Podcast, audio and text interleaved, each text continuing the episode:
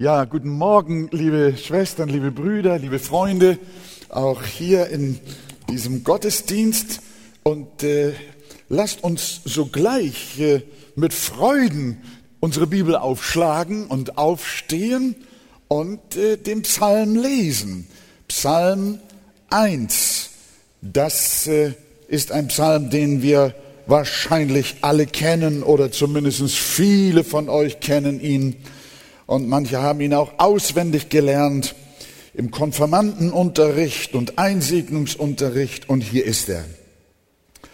Wohl dem, der nicht wandelt nach dem Rat der Gottlosen, noch tritt auf den Weg der Sünder, noch sitzt, da die Spötter sitzen, sondern seine Lust hat am Gesetz des Herrn und in seinem Gesetz forscht Tag und Nacht. Der ist wie ein Baum gepflanzt an Wasserbächen, der seine Frucht bringt zu seiner Zeit und dessen Blätter nicht verwelken und alles, was er macht, gerät wohl. Nicht so die Gottlosen, sondern sie sind wie Spreu, die der Wind zerstreut. Darum werden die Gottlosen nicht bestehen im Gericht, noch die Sünder in der Gemeinde der Gerechten. Denn der Herr kennt den Weg der Gerechten, aber der gottlosen Weg führt ins Verderben. Amen. Wir nehmen Platz miteinander. Wohl dem, das ist eigentlich so ähnlich wie auch der Herr Jesus seine Seligpreisungen beginnt. Wohl dem, der geistlich arm ist, wohl den Sanftmütigen oder auch glückselig könnte man sagen, glückselig der, der nicht wandelt im Rat der Gottlosen. So kann man eigentlich sagen, dieser erste Psalm fängt mit einer Seligpreisung an so wie wir sie von unserem Herrn Jesus Christus kennen. Nun heißt es in einigen Übersetzungen wohl dem, besonders bei Luther, aber wenn man den hebräischen Grundtext sich anschaut, dann steht da eigentlich wohl dem Mann der nicht wandelt im Rat der Gottlosen. Äh, Luther hat äh, dringend diesen Zuspruch des Psalm 1 natürlich auch den Frauen äh, geben wollen und schenken wollen. Und darum hat er den Mann einfach weggelassen. Ja, so war Luther auch. hat ihn einfach weggelassen. Aber es heißt, wohl dem Mann. Luther hätte diesen Texteingriff gar nicht vornehmen müssen, denn wenn die Bibel sagt, glückselig ist der Mann, dann will sie niemals die Frauen von der Glückseligkeit des Glaubens ausschließen. Aber sie will sagen, dass die Männer in Sachen Glauben und Frömmigkeit vorangehen sollen. Da hat gerade ein Mann Amen gesagt, nicht wahr? Ja, sie sollen vorangehen. In unserer Gesellschaft ist man sich darüber einig, weitgehend jedenfalls, was typisch männlich ist. Er ist äh, karriereorientiert, er liebt Fußball, äh, er hat Status, Status, er ist äh, athletisch, er ist tätowiert vielleicht. Männer sind Macher, habe ich mal gehört. Aber man hat nicht den Eindruck, dass Männer in Deutschland fromm sind. Das ist nicht so ihre Sache. Das, so meint man, ist etwas für Frauen, für Kinder. Und wenn Männer, dann müssen sie schon relativ alt sein. Aber in Gottes Augen, liebe Gemeinde, ist Frömmigkeit Männersache.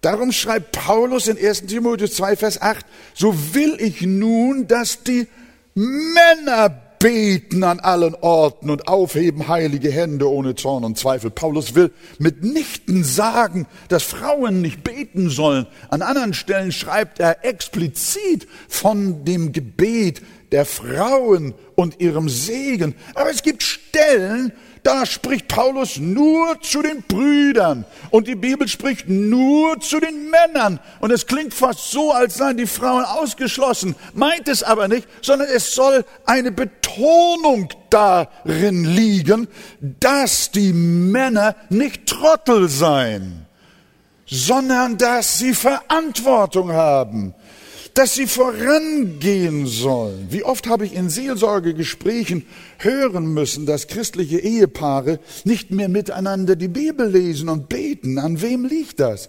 Meistens liegt das an den Männern.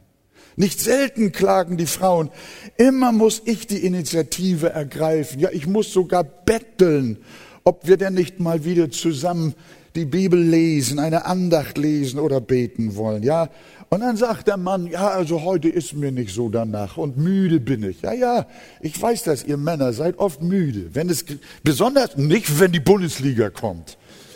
Äh, dann natürlich nicht. Aber wenn, aber wenn es darum geht, mit der Familie auch das Gebet zu pflegen und die Glaubensgemeinschaft zu stärken.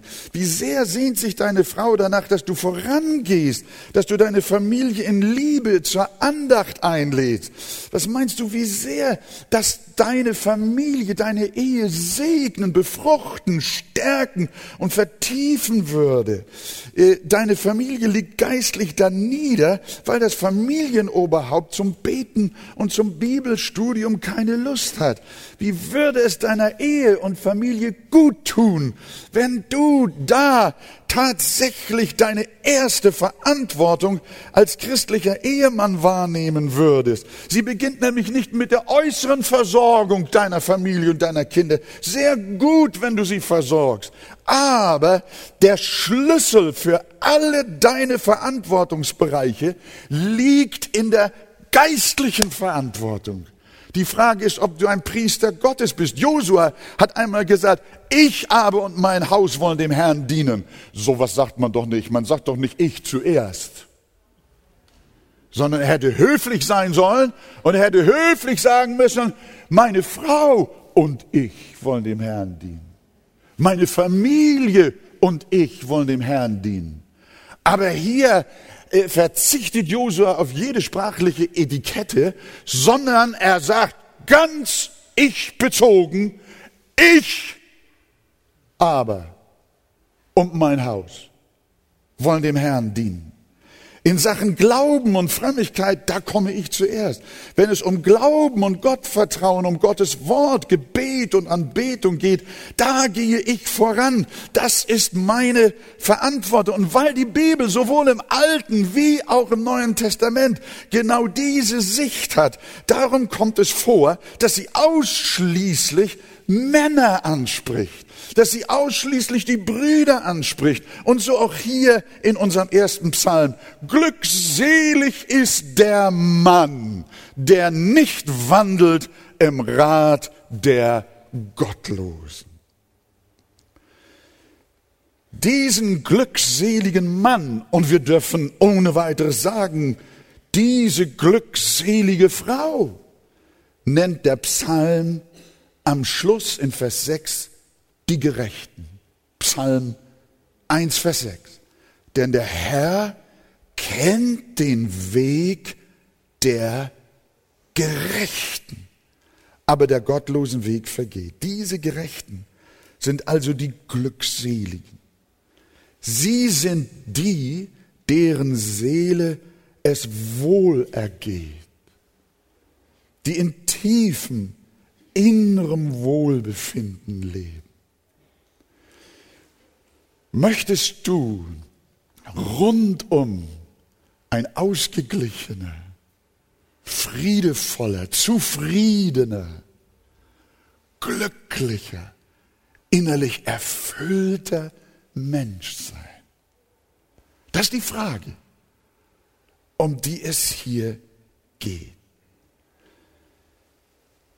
Dann schau, wie der Psalmist den Menschen beschreibt, der so ist. Als erstes wird gesagt, was er nicht tut.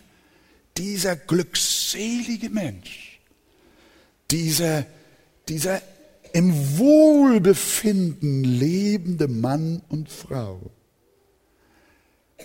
Was tut er nicht?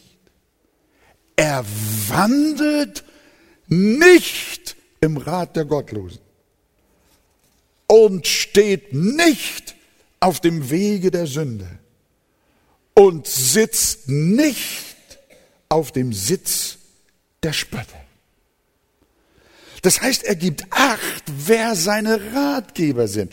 Deine Ratgeber haben entscheidenden Einfluss darauf, ob du ein wirklich rundum glücklicher Mensch bist oder ob du es nicht bist. Wer beeinflusst dich? Sind das die Gottlosen? Wenn ja, wirst du nach Psalm 1 kein gesegneter Mensch werden. Du sagst mit Gottlosen im Vollsinn des Wortes habe ich es doch nicht zu tun. Wirklich nicht? Luther bezeichnet die als gottlose Menschen, die, wie er wörtlich sagt, eine üble Meinung von Gott haben. Und wenn jetzt jemand sagt, es gibt keinen Gott, der ihn also leugnet, dann ist das eine üble Meinung, die man von Gott hat. Und das ist Gottlosigkeit. Gottlosigkeit, so sagt er weiter, ist recht eigentlich die Sünde des Unglaubens und wird mit dem Herzen begangen.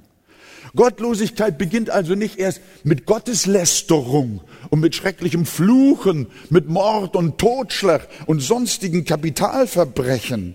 Nein, Sie beginnt mit dem Herzen. Und deshalb nochmal der Reformator, so ist nun der ein Gottloser, der im Unglauben lebt. Das heißt, wenn nichtgläubige Menschen deine Lebensberater sind, dann wandelst du im Rat der Gottlosen. So einfach ist das. Selbstverständlich leben wir in dieser Welt und wir haben jeden Tag notwendigerweise Kontakt mit ungläubigen äh, und gottfernen Menschen. Aber die Frage ist, wie sehr beeinflussen sie uns? Die Bibel sagt, dass wir wohl in dieser Welt leben. Unsere Berufung ist nicht das Kloster, keineswegs. Aber, so sagt der Herr Jesus, wir sind nicht von der Welt so wie auch ich nicht von der Welt bin. Wer also nachhaltiges Wohlbefinden für seine Seele sucht. Und jetzt darf ich mal einfach mal fragen, wer von euch möchte im, im, im inneren Wohlbefinden Tag und Nacht leben? Darf ich mal, wer möchte glücklich sein? Sagen wir es doch einfach mal so. Guck mal, die, alle Leute wollen sie glücklich sein. Wie, es ist wie immer. Alle wollen sie glücklich sein. Und hier, ist, hier, hier gibt die Bibel dieser einleitende Psalm, den man, den man quasi auch als Vorwort für alle Psalmen bezeichnen kann, der gibt uns hier schon mal den Weg vor. Wer kann ein glücklicher Mensch sein? Wer nachhaltiges Wohlbefinden für seine Seele sucht, der muss sich als erstes von den Lebensanschauungen und der Denkweise der Welt lösen. Ganz allgemein gesagt, von ihrer, oder grundsätzlich gesagt, von ihrer bibelfremden Ethik beispielsweise und ihrer gottlosen Moral. Wenn sie dir Verhaltensmuster aufnötigen, die im Widerspruch zu Gottes Wort stehen, dann verlasse den Rat der Gottlosen, sonst wirst du unglücklich. Wenn sie sagen, sobald du deinen Ehepartner nicht mehr liebst, sei das ein guter Scheidungsgrund, und du seist frei für eine neue Beziehung, dann zieh deine Schuhe aus, damit du schneller weglaufen kannst. Nimm sie in die Hand. Wenn sie dir Ehe Familie, Mutterschaft mies machen wollen und stattdessen freie Liebe, Love-Paraden und Kinderlosigkeit als Prinzipien einer modernen Gesellschaft verkaufen wollen, dann sieh zu, dass du wegkommst. Auch wenn sie noch so laut schreien, diese Ego-Ideologien stehen nicht für Zukunft. Sie stehen für Aussterben, für Tod, für gesellschaftlichen Zerfall. Wenn du aber ein gesegneter Gottes sein willst, dann folge dem ersten Psalm. Dann folge Psalm 1, Vers 1. Sag mal ganz laut. Psalm 1, Vers 1. Noch einmal. Psalm 1, Vers 1. Und wenn sie dir kommen mit gottlosem Rat, dann antworte ihnen so laut du kannst. Psalm 1, Vers 1. Psalm 1, Vers 1. Ja, ihr dürft in die Hände klatschen von Freude, wenn das wirklich eure Botschaft ist. Denn dort steht geschrieben, wohl dem, glückselig ist der, der nicht wandelt nach dem Rat der Gottlosen, noch tritt auf den Weg der Sünder, noch sitzt, da die Spötter sitzen. Also das finde ich ist ganz, ganz stark, was hier gesagt hat. Also löse dich von den wiedergöttlichen Anschauungen der Weltmenschen. Nun haben wir gesehen, was der Gerechte nicht tut. Er zeichnet sich aber nicht nur dadurch aus, was er nicht tut, sondern auch dadurch, was er tut. Was tut er denn? Vers 2. Er hat Lust am Gesetz des Herrn und sinnt über seinem Gesetz Tag und Nacht. Mit Gesetz des Herrn ist die gesamte heilige Schrift gemeint, was die Schrift selber auch lehrt. Ihre Gebote, ihre Weisungen, ihre Ordnungen und Lehren, aber auch ihre wunderbaren Verheißungen. Und was ist das für ein wunderbarer Ausdruck? Er hat Lust am Gesetz. Reduziere den christlichen Glauben niemals auf eine Sache von Forderungen, Gott von uns erzwingen muss, als sei es etwas, als seien sie etwas, was wir widerwillig zu tun haben. Viele Nichtchristen sind der Meinung, die Bibel raube uns jede Freude am Leben. Aber hör mal, hier heißt es, wohl dem, der Lust hat am Wort des Herrn. Hier ist die Rede von Genuss. Es heißt nicht wohl dem, der sich zwingt und sich zusammenreißt. Auch nicht wohl dem, der das Unausweichliche tut, auch wenn es ihm schwer fällt. Nein, es heißt wohl dem, der Lust hat, der Freude hat, dem es gefällt, der das Wort liebt und der die Gebote gern hat. Der Gerechte und der Gottlose unterscheiden sich in dem, was sie lieben. Der eine hasst das Gesetz Gottes und der andere liebt es. Besonders im Psalm 119, zum Beispiel Vers 3, stehen ähnliche Worte.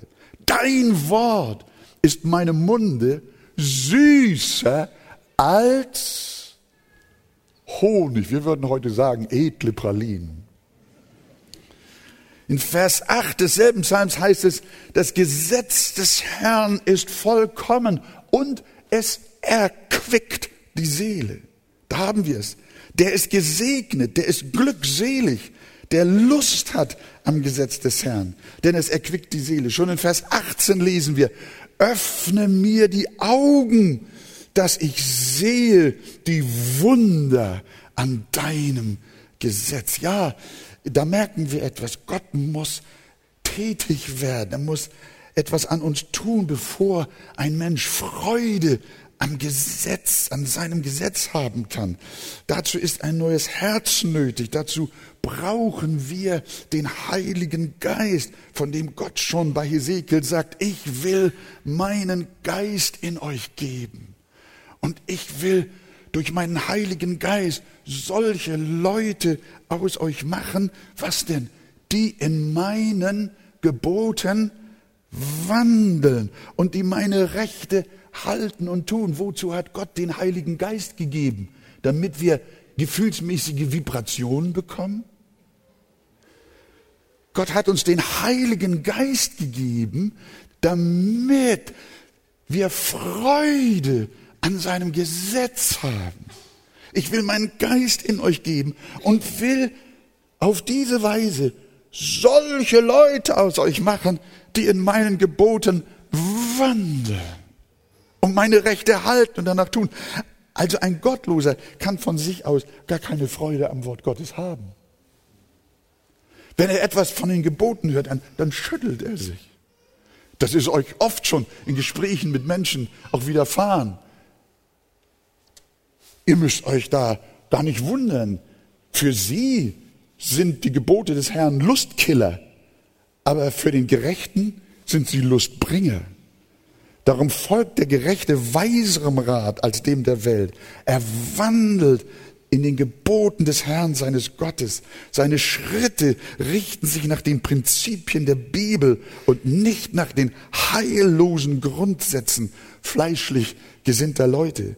Denn er weiß, dass er dabei glücklicher, gesegneter, erfüllter, innerlich reicher ist als alle anderen Menschen, die nach dem Geist dieser Welt leben. Ihr Lebensmotto lautet, die Freude am Herrn ist meine Kraft. Oder auch meine Kraft kommt durch die Freude am Herrn in Jesu Namen. Und alles Volk sagt Amen.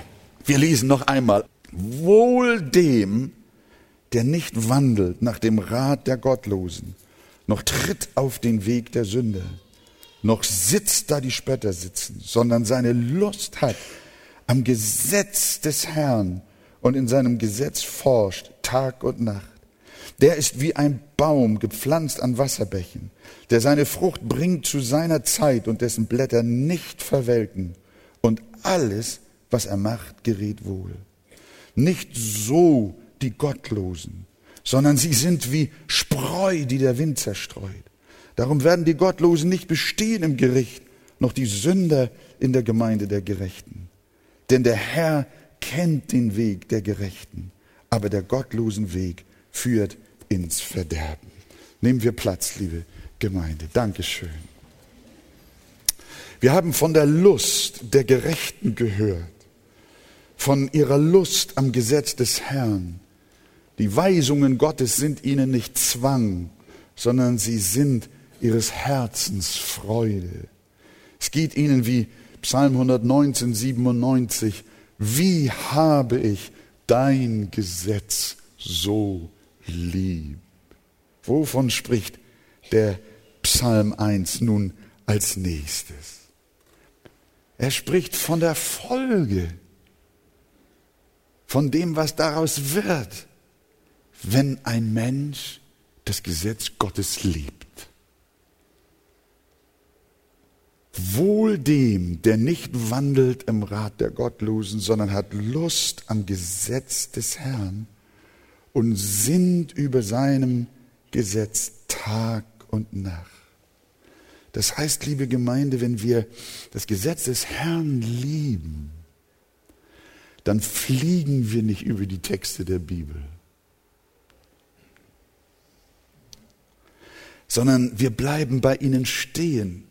Ich weiß nicht, ob ihr euch noch erinnert, es gab vor einiger Zeit so besondere äh, Tafeln an bundesdeutschen Autobahnen, riesengroße äh, Tafeln und da stand da drauf, nicht rasen, sondern reisen.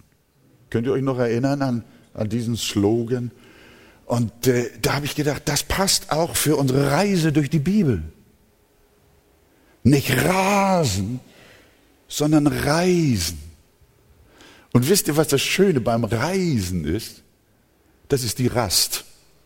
Ob ich, wenn ich mit Gerd eine längere Autotour habe, dann macht sie Picknick. Und wenn ich gerade hinterm Elbtunnel bin in Richtung Süden, dann möchte ich am liebsten schon Rast machen. Weil ich mich auf das Picknick freue, nicht wahr? Das ist so schön. Äh, und es gibt so schöne Rastplätze, wenn sie sauber sind. Äh, und, und ich, und ich sage euch, es gibt, es gibt wunderbare Rastplätze, auch in der Heiligen Schrift, an denen man ruhen kann und stehen bleiben kann. Äh, so glaube ich, ihr Lieben, ist das Bild von dem Diener des Elia auch eine kleine Illustrationshilfe. Äh, als er das erste Mal auf die Spitze des Kamels ging, sah er nichts. Da erhielt er aber den Befehl von seinem Meister, doch siebenmal hinzugehen und nachzuschauen. Und beim siebten Mal kommt der Junge mit der köstlichen Botschaft zurück und sagt, siehe, es steigt eine kleine Wolke auf aus dem Meer, wie eines Mannes Hand. Das hieß Regen nach dreijähriger Trockenheit und Dürre. Und König Ahab hört dann die Botschaft vom freudigen Elia, spann an und fahre hinab, damit dich der Regen nicht aufhält. Also auf, unsere, auf unser Thema angewandt, bete über die Texte der Bibel und es macht nichts, wenn du sie siebenmal liest wie der Junge siebenmal hingeschaut hat. Und beim siebten Mal entdeckst du auch noch nicht viel. Vielleicht nur eine kleine Wolke. Aber wenn du weiter schaust und forscht und hineingehst und dich vertiefst und betest, dann werden diese Texte dir zu einer kleinen Wolke und zu einer Riesenwolke und sie triefen von Segen und Regen und du kannst sagen, spannen an, es rauscht, als wollte es sehr regnen. Die Bibel überwältigt dich und überschwemmt dich und wird eine Freude und ein Glück ohne Gleichen. Die Bibelverse beginnen zu triefen. Georg Müller der Vater der Weisen von Bristol, schrieb über die Veränderung seiner Gebetsgewohnheiten. Der hat nämlich entdeckt, dass Beten und Bibellesen zusammengehört. Er schreibt, früher fing ich nach dem Aufstehen so bald wie möglich an, gleich zu beten. Aber was war das Ergebnis? Nachdem ich viele gedankliche Abschweifungen erlitten habe, versuchte ich mich zusammenzureißen. Aber dann hat er etwas gemerkt. Er hat nicht mehr einfach nur angefangen zu beten, sondern er hat angefangen mit dem Lesen der Bibel, möglicherweise kniend in Gebetshaltung über Gottes Wort nachzusinnen, danach suchend, aus jedem Vers einen Segen zu bekommen. Als Resultat sah ich ausnahmslos, dass meine Seele nach wenigen Minuten zu geistlicher Reaktion geführt wurde, zum Sündenbekenntnis, zur Danksagung, zur Fürbitte, zum Flehen, zum Lobpreis, so dass, obwohl ich mich nicht dem Gebet als solches widmete, sondern dem Nachsinnen biblischer Texte, wurde das sofort oder mehr oder weniger in Gebet umgewandelt. Verstehen wir, was er sagen will? Er hat die Bibel gelesen, sie betend und anbetend und nachdenkend, nachsinnend gelesen. Und während er las, wurde sein Lesen zum Gebet, zur Anbetung. Und das, glaube ich, ist etwas ganz Wunderbares. Und er sagt, ich betete dann so, wie die Schrift mich geführt hat. An dem Text der Schrift entlang. Und das ist ganz wunderbar, die Bibel morgens in deinem Herzen zu haben. Ich äh, kann mich erinnern, ich, äh, hab, ich liebe so sehr dieses Wort, befiehl dem Herrn deine Wege und hoffe auf ihn und so weiter und so fort. Und eines Morgens dann äh, lese ich diesen Psalm wieder und stelle fest, er ist ja eingebettet in weitere Wahrheiten. Es fängt, fängt er, er sagte, und, und äh, hoffe auf ihn, er wird's wohl machen und wird deine Gerechtigkeit heraufführen wie das Licht und dein Recht wie den Mittag. Oh, ich wurde immer glücklicher, immer glücklicher. Sei stille dem Herrn und warte auf ihn. Oh ja, das will ich auch tun. Und dann kommt der nächste Satz. Entrüste dich nicht über den, dem es gut geht, der seinen Mutwillen treibt. Steh ab vom Zorn und lass den Grimm. Entrüste dich nicht, damit du nicht Unrecht tust. Aber Herr, soll denn auch dieser Text meiner Seele Wohlbefinden verschaffen? Und ich gehe in den Tag hinein und ich treffe einen Typen, der riecht mich auf. Aber wie? Und auf einmal lebt das Wort. Wie heißt es? Steh ab vom Bösen und höre auf zu zürnen. Aha. Oh, da fühlte ich mich so wohl. Da habe ich gemerkt, dass alle Schrift wunderbar ist. Hilfreich und nützlich.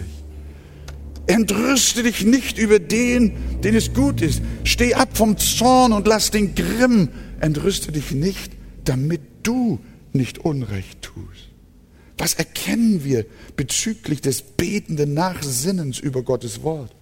Bibel lesen ist keine kalte Gehirnakrobatik, sondern eine das Herz durchflutende Andacht, die unserer Seele so gut tut.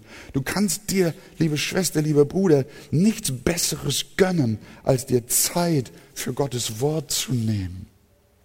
Möchtest du mit innerem Wohlbefinden durch den Tag gehen, mit Ausgeglichenheit, mit seelischer Kraft, dann frühstücke morgens gut. Lass Gottes Wort dir eine Speise sein. Nichts Besseres kannst du deiner Seele tun, als wenn du sie morgens ganz bewusst auf Gott ausrichtest. Möchtest du für den Tag dein immer so abgleitendes Herz fest an Gott binden, dann binde es morgens schon an sein heiliges Wort. Durch diese geistliche Übung des Nachsinnens entsteht wahre Glückseligkeit und eine immer tiefere Freude in Gott, eine Fröhlichkeit, eine Gelassenheit in dem Herrn, egal ob die Sonne scheint oder ob es regnet und sogar also gewittert. Von Jesus lesen wir, und am Morgen noch vor Tage stand er auf und ging hinaus. Und er ging an eine einsame Stätte und betete dort. Das war seine Gewohnheit. Liebe Geschwister, auch wir brauchen solche heiligen Gewohnheiten und auch heilige Orte zur Übung in der Gottseligkeit. Deshalb rief der Psalmist auch Psalm 119, Vers 148, ich wache auf, wenn es noch Nacht ist, nachzusinnen über dein Wort. Und was kommt dabei raus? Das ist jetzt wunderschön weiter in dem Psalm äh, zu erforschen und auch zu erkennen. Was kommt dabei raus, wenn wir uns von der Ratgeberschaft der Gottlosen und Weltweisen trennen und wir stattdessen unsere Lust an den Weisungen und Worten unseres Herrn, unseres Gottes haben? Was kommt dabei raus, wenn wir über sein Wort nachsinnen? wenn wir es lieben. Vers 3. Der ist wie ein Baum. Hätte auch sagen können, der ist wie eine Eiche. Gepflanzt an den Wasserbächen, der seine Frucht bringt zu seiner Zeit und seine Blätter verwirken nicht. Und was er macht, das gerät wohl. Es ist ein, ein durch und durch starker Mensch. Nicht ein Mensch, der keine Probleme mehr hat. Das ist nicht der Punkt. Sondern er ist stark wie eine Eiche im Sturm. Er steht. Er ist stabil. Er ist gewurzelt. Er ist gegründet. an den Wasserbächen gepflanzt. Er hat sich nicht selbst dorthin gepflanzt, dieses Wort pflanzen kommt hier, sondern wer hat ihn gepflanzt? Das hat Gott getan. Jesus sagte einmal, jede Pflanze, die nicht mein himmlischer Vater gepflanzt hat, wird ausgerissen werden. Es gibt Menschen, die vorgeben, Christen zu sein. Sie geben sich ein christliches Image und schwören auf die christliche Tradition. Aber alles ist nur äußerlich. Solche hat der himmlische Vater überhaupt nicht gepflanzt. Echter Christ bist du nur, wenn Gott selbst dich in seiner Gnade gepflanzt hat. Im Psalm 100 lesen wir in Vers 3, er hat uns gemacht, er hat uns gemacht und nicht wir selbst zu seinem Volk und zu Schafen seiner Weide. Und so hat Gott die Gerechten in unserem Psalm selbst gepflanzt. Wir sind aus seiner Zucht, wir sind aus seiner Baumschule. Wir waren nicht gerecht, sondern gottlos wie alle Menschen, wild in der Wüste dieser Welt.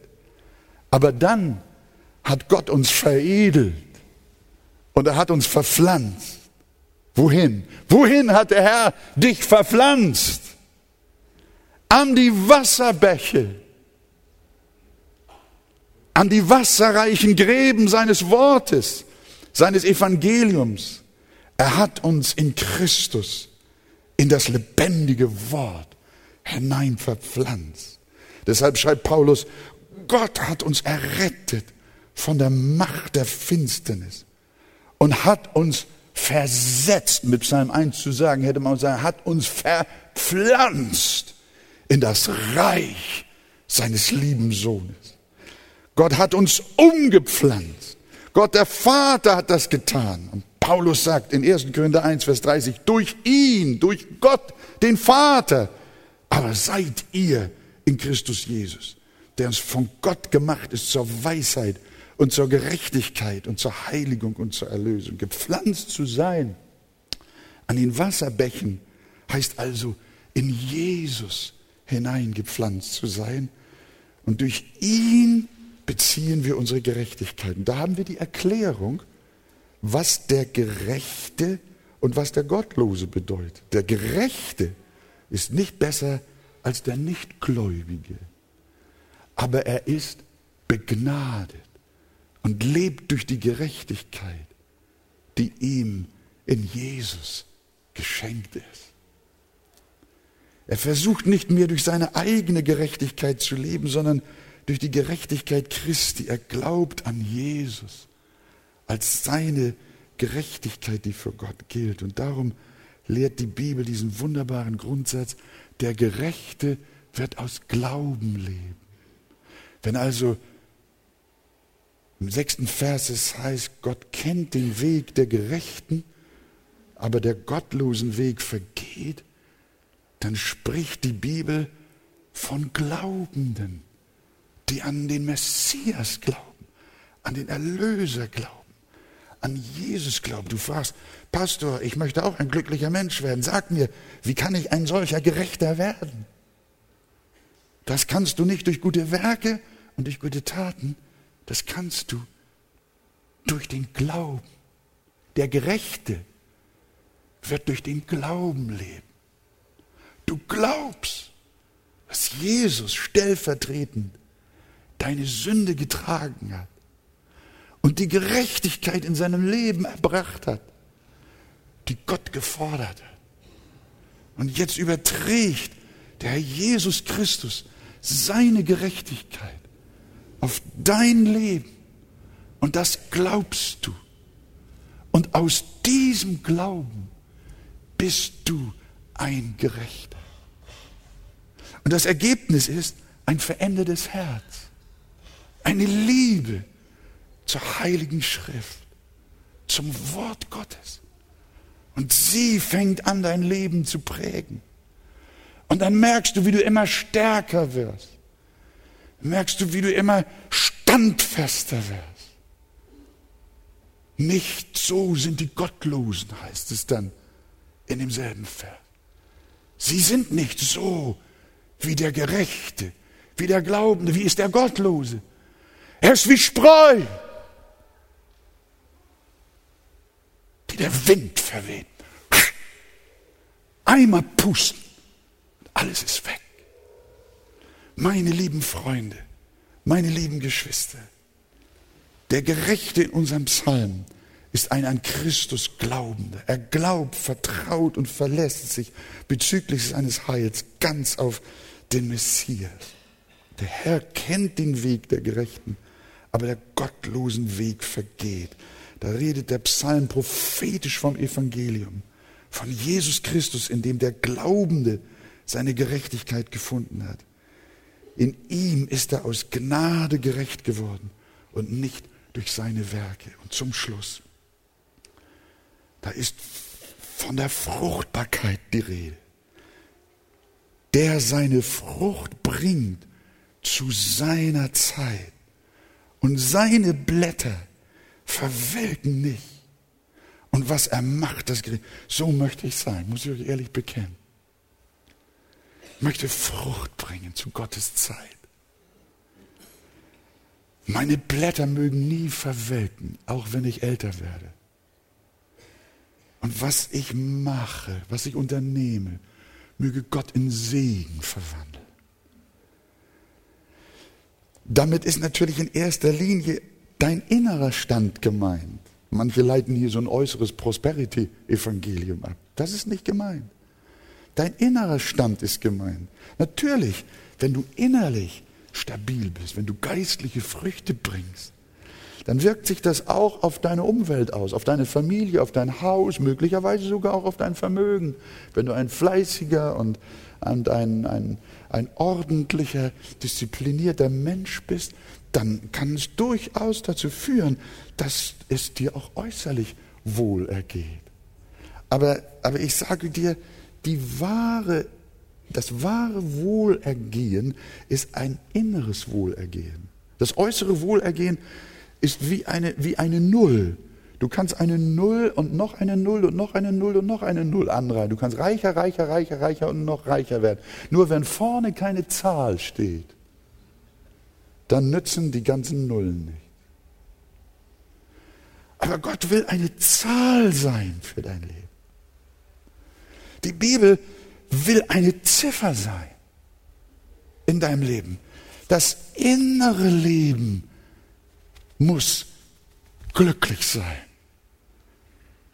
Du brauchst Wohlbefinden deiner Seele. Und Jesus nachfolgen ist reinstes Glück ist reinste Freude, ist Genuss, ist Lust am Herrn. Und wenn das passiert und das so ist, dann kommt das daher, weil du gewurzelt bist in der Heiligen Schrift, in dem Glauben an Jesus Christus. Dann wirst du Frucht bringen, Gesundheit deiner Seele, Standfestigkeit, Treue, Ausharren, Bleiben, Widerstand in Anfechtung und Sünden, innere Kraft, Stabilität, Ausgeglichenheit, geistliches Wachstum, ein Vorbild in deiner Familie, am Arbeitsplatz, in der Gemeinde. Ich sage dir, der Psalm ist eine Verheißung für glaubende Menschen die gewurzelt und gepflanzt sind an den Wasserbächen der heiligen Wahrheit Gottes. Und dann, mein Freund, wird in dir eine Stärke sein. Und dann unterscheidest du dich von den Ungläubigen. So sind die Gottlosen nicht, sondern wie Spreu, die der Wind verstreut. Möchtest du Spreu sein, den der Wind verweht? Keinen Stand, keine Festigkeit, jede Mode, jeden Trend, keine Gründung im Glauben. Bitte doch den Herrn, dass er doch auch dich an die Wasserbäche des Evangeliums pflanzen möchte, damit du ein gerechter Gottes seist und Freude hast und ein erfülltes Leben führen kannst zur Ehre des Herrn, deines Gottes, in Jesu Namen. Und alles Volk sagt, Amen.